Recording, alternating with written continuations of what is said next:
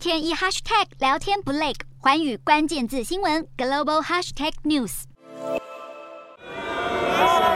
民众聚集在唐宁街大门外，一见到首相强生，马上给予满满嘘声，充分表达对强生的不满。而强生则是顶着一头招牌乱发露面，发表辞任谈话。